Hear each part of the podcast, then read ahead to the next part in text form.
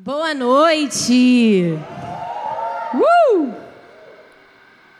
É assim que a gente se cumprimenta, tá? Para você que está vindo pela primeira vez. Se você encontrar a gente na rua, a gente vai te falar boa tarde, não. A gente vai falar uh! Assim para você.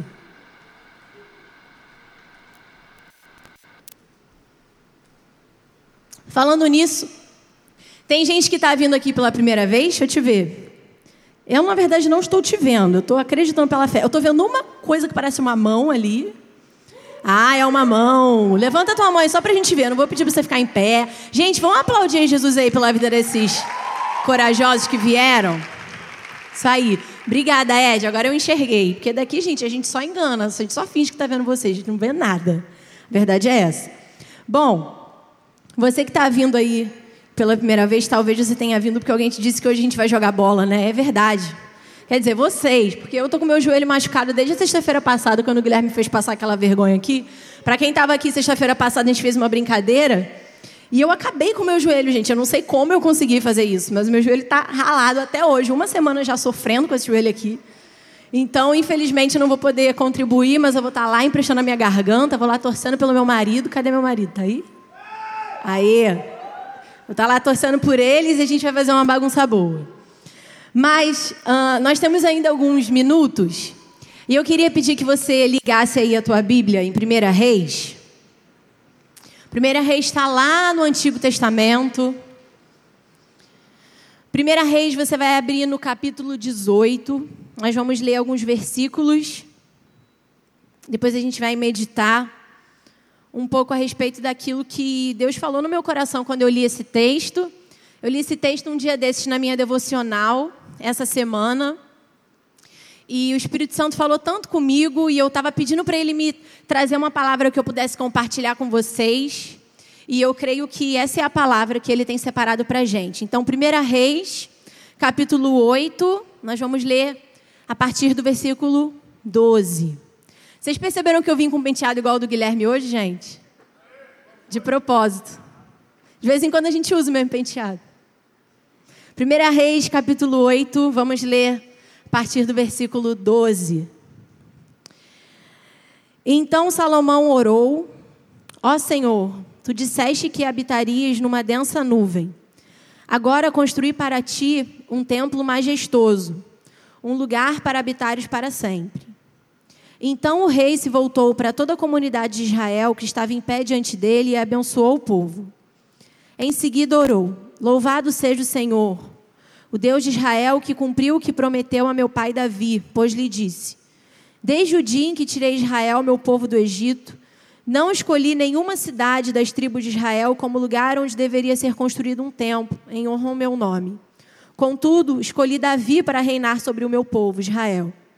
Salomão disse: Meu pai Davi queria construir este templo em honra ao nome do Senhor, Deus de Israel. Mas o Senhor lhe disse: Sua intenção de construir um templo em honra a mim, em honra ao meu nome, é boa, mas essa tarefa não caberá a você. Um de seus filhos construirá o templo em honra ao meu nome. O Senhor cumpriu sua promessa, pois eu sou o sucessor de meu pai Davi, e agora ocupo o trono de Israel, como o Senhor havia prometido.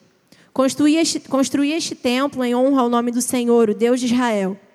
E preparei nele um lugar para que a arca que contém a aliança que o Senhor fez com nossos antepassados quando os tirou do Egito. E eu queria que você pulasse lá para o versículo 27. Contudo, será possível que Deus habite na terra? Nem mesmo os mais altos céus podem contê-lo, muito menos este templo que construí. Ainda assim, ouve minha oração e minha súplica, ó Senhor meu Deus. Ouve o clamor e a oração que o teu servo te faz hoje. Guarda noite e dia este templo, o lugar, o lugar do qual disseste: Meu nome estará aí. Bom, para te ajudar a entender, quem disse essas palavras foi um rei chamado Salomão. Salomão foi um dos homens mais impressionantes que existiu na face da terra. Ele tinha muitas propriedades.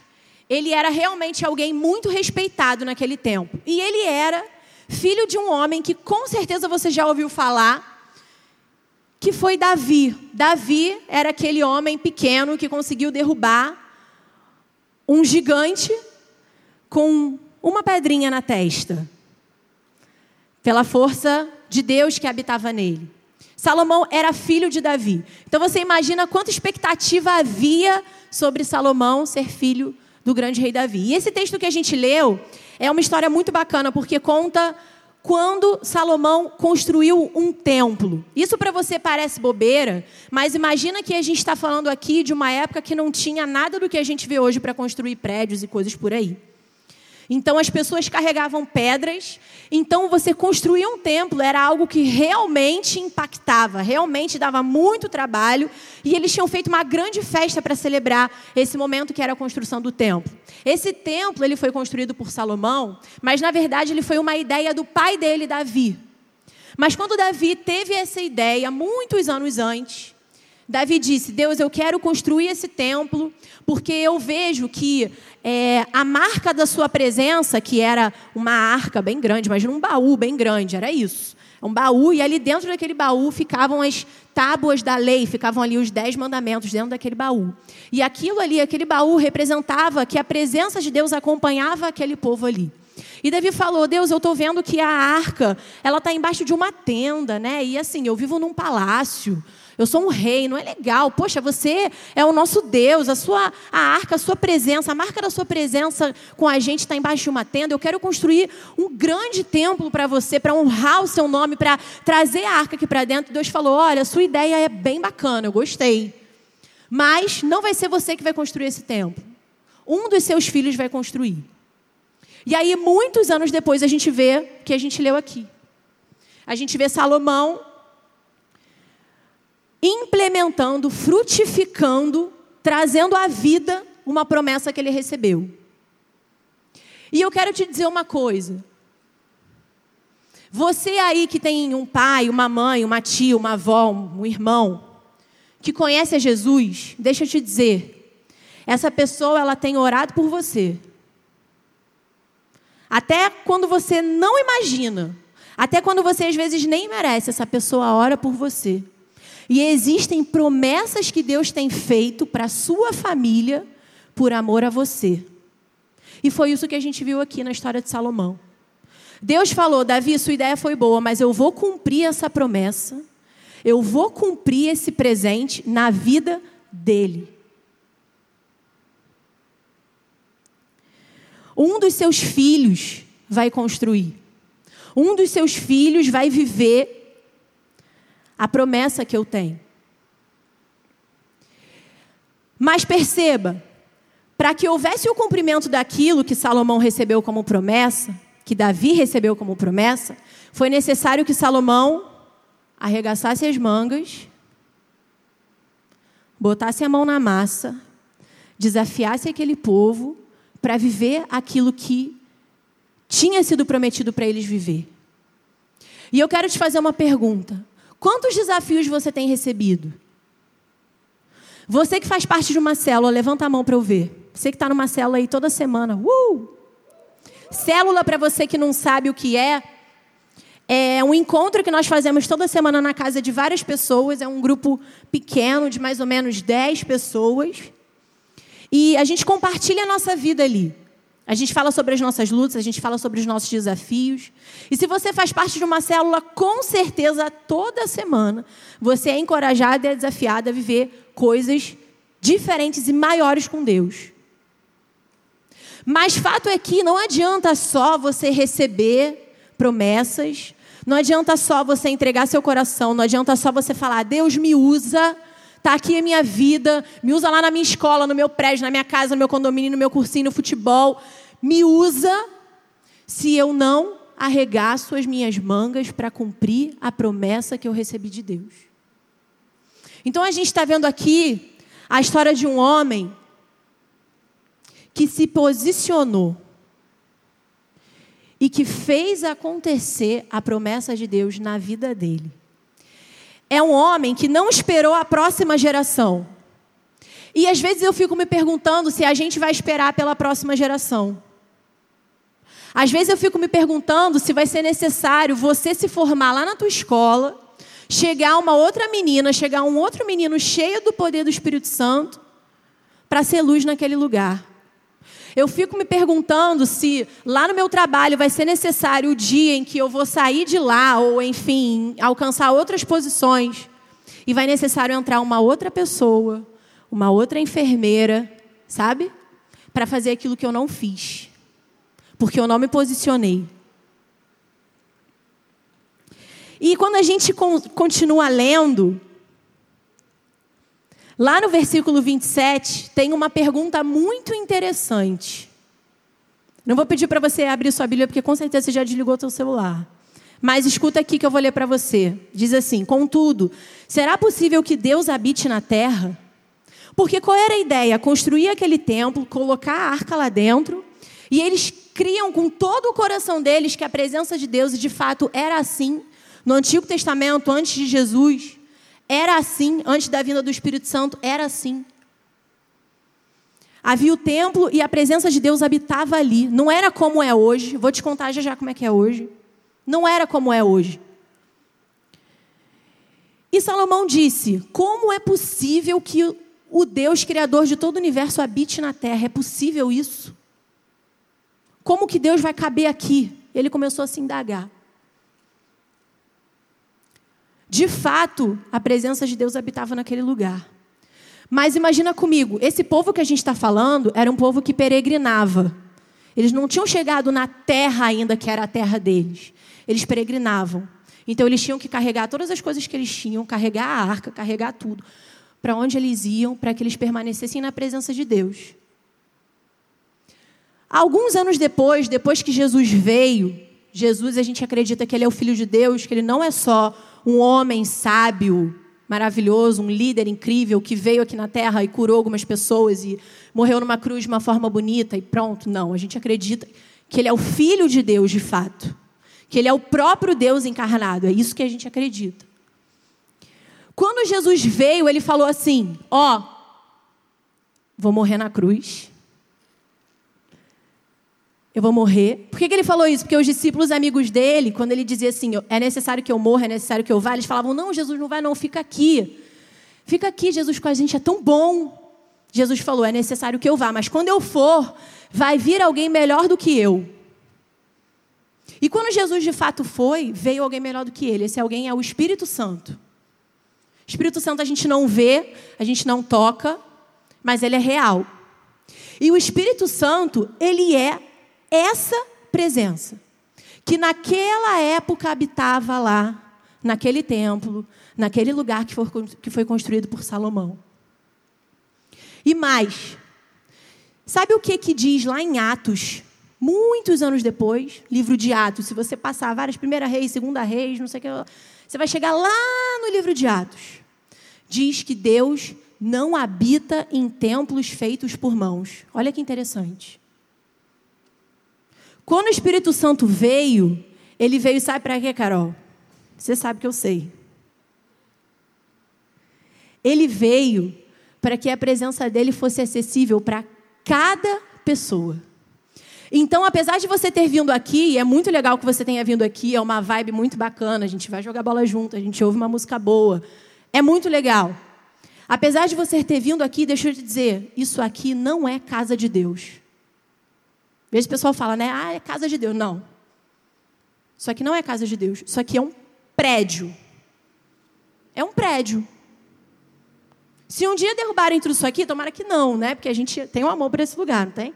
Mas se um dia derrubarem tudo isso aqui, isso aqui é um prédio. A presença de Deus, ela não está restrita nesse lugar, nesse estado. Sabe aonde está a presença de Deus? Conta pra gente, Carol, onde está a presença de Deus hoje? No nosso coração, através do Espírito Santo. Quer vir pregar aqui no meu lugar?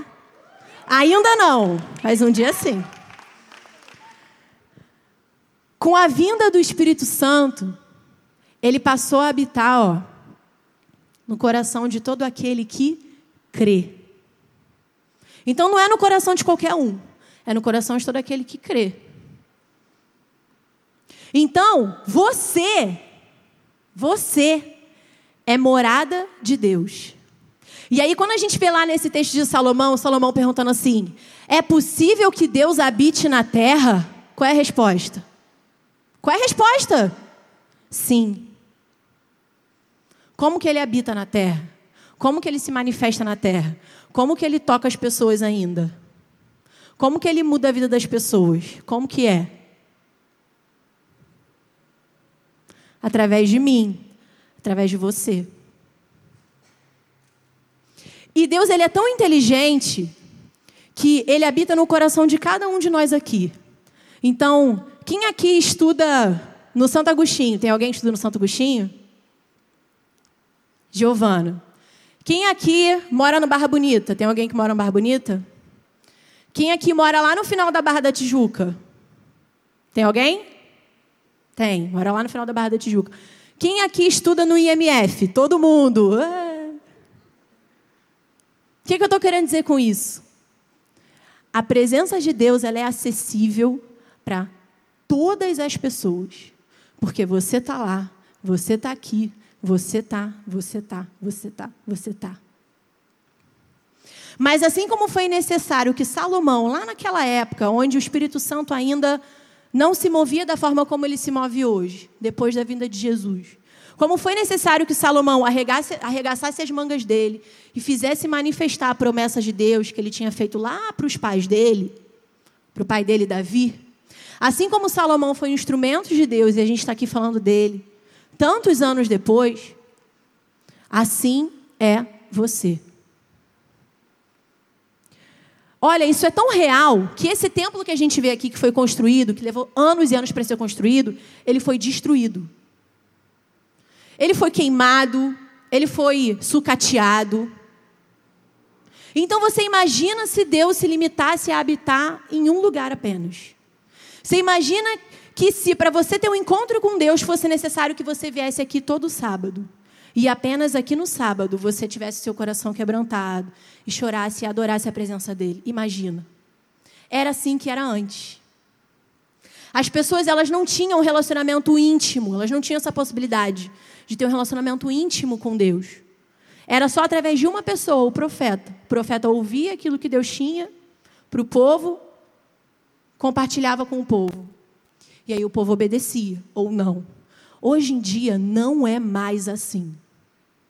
Significa que aonde você está, tudo aquilo que você faz, tudo aquilo que você é, é de conhecimento do nosso Deus. Isso traz para a gente uma responsabilidade muito grande, porque mostra o quanto Deus está contando comigo. E lá no meu trabalho, eu sou um pouquinho mais velha, tá? Que vocês. Estou com esse coquinho aqui igual do Guilherme. Sou um pouquinho mais velha que vocês. Mas nem tanto, eu tenho 28. Tenho cara de que tem 28? Tenho cara de quem tem quanto? 22? Eu tenho cara de quem tem. Guilherme, você ouviu isso? Cadê o Guilherme? Tá vendo, né? Tem cara de quem tem 22. Glória a Deus.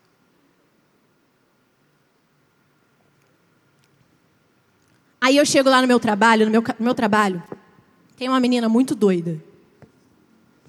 O nome dela é Michele. Ela é muito doida, muito doida. E logo quando eu cheguei, eu bati o olho nela, o Espírito Santo falou: cola nela, é essa aí. E Deus é bom, a gente sentou uma do lado da outra. Eu não escolhi aquele lugar, me colocaram naquele lugar, do lado dela. E é, já a, eu já estou lá nesse, nesse lugar que eu trabalho há dois anos. E eu tenho visto, assim, na minha frente, a mudança na vida dela, que Deus está operando na vida dela. Ela vai estar comigo lá no Descende. Ela aceitou esse desafio de estar comigo. Por que, que eu estou te contando isso? Porque você, com isso aí que habita dentro de você, é capaz de revolucionar o lugar que você está. E você não descobriu isso ainda. A gente tem aqui a Aninha, por exemplo, que está ali sentada. Levanta a mão, Ana, para todo mundo te ver. Que já contou aqui para a gente, meu Deus, meu Deus que já contou aqui para a gente uma vez do grupo que ela faz lá no colégio dela. Não é, Ana? Começou com meia dúzia de gato pingado. Começou com uma galera que, que ela nem achava que ia dar caldo, né? Aí depois eles foram impedidos, não foi? A diretora falou: vocês não vão mais se reunir. Foi mó, mó história tipo RBD. Ah, não, RBD não é da época de você. Olha eu, gente, denunciando a minha idade. Mas tipo uma treta, assim, sei lá o que, que, que tem hoje. Hoje não tem, né, gente? Não tem, mas vai ter daqui a pouco. Tipo uma treta assim muito louca. A mulher falou: vocês não vão mais se reunir e tal. E a gente orou por isso, não foi, Ana? E Deus tem permitido, não tem? Glória a Deus. E esse grupo está se reunindo ali, fazendo um estrago naquele lugar. Então você não sabe ainda do que você é capaz de fazer com aquilo que habita dentro de você. Porque aquilo que habita dentro de você é o que estava lá, o que acompanhava lá aquele povo. E você sabe, talvez não, mas talvez você saiba o que aquele povo viveu. Aquele povo viu o mar abrir para eles passarem em terra seca. Aquele povo viu maná cair do céu. Maná era tipo um pãozinho, cara, cair do céu, assim, o povo não passar fome no deserto. Aquele povo viu água sair da pedra Aquele povo via uma nuvem imensa que ficava em cima da cabeça deles durante o dia, porque o deserto é muito quente, ficava uma nuvem por onde ele. Cara, imagina, velho, você vai andando, vem uma nuvem na tua cabeça. É o que eles viviam, uma nuvem. E à noite, sabe o que eles viam? Uma coluna de fogo. Não era, gente, uma fogueira.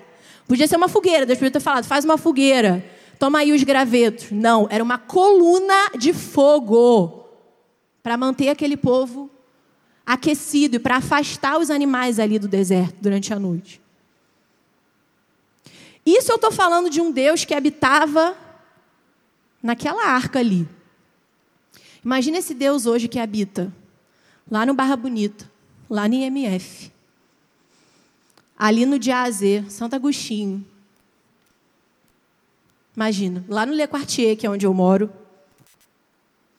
E aí, Lá no versículo 29, Salomão diz assim: Guarda noite e dia este templo, o lugar do qual disseste: Meu nome estará ali. Sabe o que, que Deus estava falando a respeito daquele lugar? Meu nome está ali. Sabe o que, que o nome faz? O nome ele te identifica. O nome ele diz quem você é. Meu nome é Raquel. Talvez se você chegar aqui no sábado à noite e falar, cadê a Raquel? As pessoas vão falar, tá ali, porque o meu nome me identifica, meu nome ele conta a minha história. E o que Deus estava falando a respeito daquele templo é: meu nome está ali. E sabe o que, que Deus fala a respeito da tua vida? O meu nome está ali. Você, por onde você for, se você se permitir, você vai ser identificado por essa marca que você carrega. As pessoas vão olhar para você e vão falar: tem alguma coisa ali naquela menina. Tem alguma coisa ali naquele menino. Tem alguma coisa que eu não sei o que é, mas que quando aquele menino chega ali, alguma coisa acontece. É diferente quando eu converso com ela. Quando eu abro meu coração para ela, é diferente. E aí eles falam de várias formas. Eles falam assim: você tem uma luz diferente. Vocês já falaram isso a respeito de você.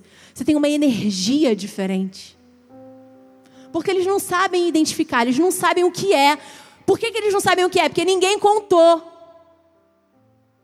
Por isso que eles não sabem o que é. Aí quando você chega lá e você dá um abraço de verdade, quando você chega lá e você se importa de verdade, sabe o que eles dizem? Ah, é uma luz, é uma energia. Não é energia. É Jesus. Porque o nome que você carrega, esse nome aqui, era o nome de Jesus. Então, olha, a gente vai viver muitas coisas bacanas aqui ainda hoje. Mas eu realmente, a minha expectativa de verdade é que em tudo o que você vai viver, não só aqui, mas fora daqui, segunda-feira lá no colégio, amanhã, onde você for, para onde você for, que você realmente seja identificado como alguém que carrega o nome de Jesus. E que você olhe para você e diga assim: o Deus de todas as coisas habita em mim. Mas olha, se você não tem certeza, porque talvez você esteja aqui, mas você não tenha certeza. Raquel, como é que eu faço para ter certeza que Ele habita em mim? Tudo bem, você está falando, mas eu tenho dúvida. Eu tenho dúvida porque ainda tem coisas na minha vida que eu faço que eu não consigo deixar de fazer. E pelo que eu vejo aí esse pessoal crente falar, minha avó, pessoal crente fala que crente não pode isso, crente não pode aquilo. Então, eu faço isso, né? Então eu sou crente, acho que não. Talvez você precise conhecer uma coisa chamada graça. Sabe o que, que graça significa? Que você não precisa fazer nada para ter. É isso que graça significa. Você chegar aqui e falar, toma aqui essa água de graça. Significa que você não precisa fazer nada para ter, só aceitar. E olha, todo esse esforço, às vezes, que a gente faz na nossa vida para abandonar alguma coisa que a gente sabe que a gente tinha que ter abandonado e não conseguiu ainda. Todo esse esforço, às vezes, que você está fazendo todos os dias. Aí você fica nesse vai, não vai, cai, não cai. Às vezes está bem, está mal, está bem, está mal. Todo esse esforço que você está vivendo, muitas vezes você ainda está vivendo dessa forma porque você ainda não descobriu a graça. Porque quando você descobrir a graça, quando você descobrir que a única coisa que você tem que fazer para o Espírito Santo de Deus habitar o teu coração é aceitar, tudo muda. E talvez hoje tenham pessoas aqui assim. Talvez se eu perguntasse para você aqui, você tem certeza hoje, certeza, se alguma coisa acontecesse, se você perdesse a sua vida hoje, você tem certeza para onde você iria? Talvez se eu fizesse essa pergunta aqui e pedisse para você me responder, talvez sua resposta seria: não tenho certeza. Não sei. Talvez você nem pense muito nisso, porque é melhor a gente nem pensar, né? Não, melhor nem. Estou muito novo ainda, esse papo aí é quando eu estiver lá para os meus 50, aí eu começo a pensar nisso. Deixa eu te dizer, deixa eu te dizer uma coisa. Você não precisa mais ter essa crise. Você não precisa mais viver essa vida do jeito que você está levando. Você não precisa mais se sentir inútil, sem propósito, sem amor, rejeitado. Você não precisa mais sentir isso. Porque a partir do momento que a presença de Deus habitar no teu coração, tudo aquilo que você precisa você vai ter. E eu não estou dizendo aqui que você vai ter dinheiro, que você vai ter cabelo assim, sua balança vai mostrar. Não, não estou falando disso não estou falando disso. Eu estou falando de coisas muito maiores. Você sabe do que eu estou falando. Então eu queria que você abaixasse a sua cabeça aí e fechasse os seus olhos. Deixa eu te dizer o que, que é isso. Por que, que eu estou te pedindo isso? Estou te pedindo para você abaixar a cabeça e fechar os seus olhos, só para você poder se concentrar só em mim agora. Eu sei que você estava prestando atenção no que eu estava falando, mas eu preciso agora que você preste muito mais atenção.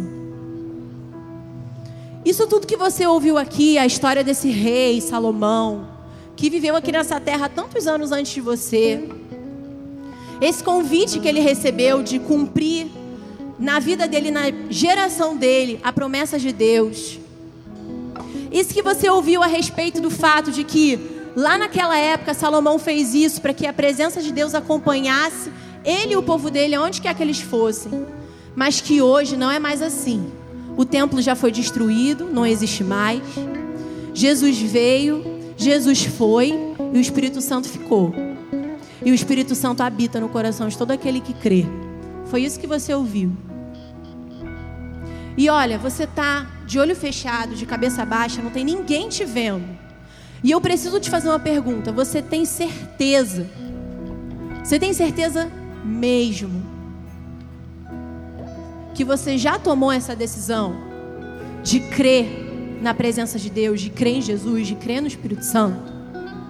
Se você não tomou essa decisão, você tem a oportunidade de tomar hoje.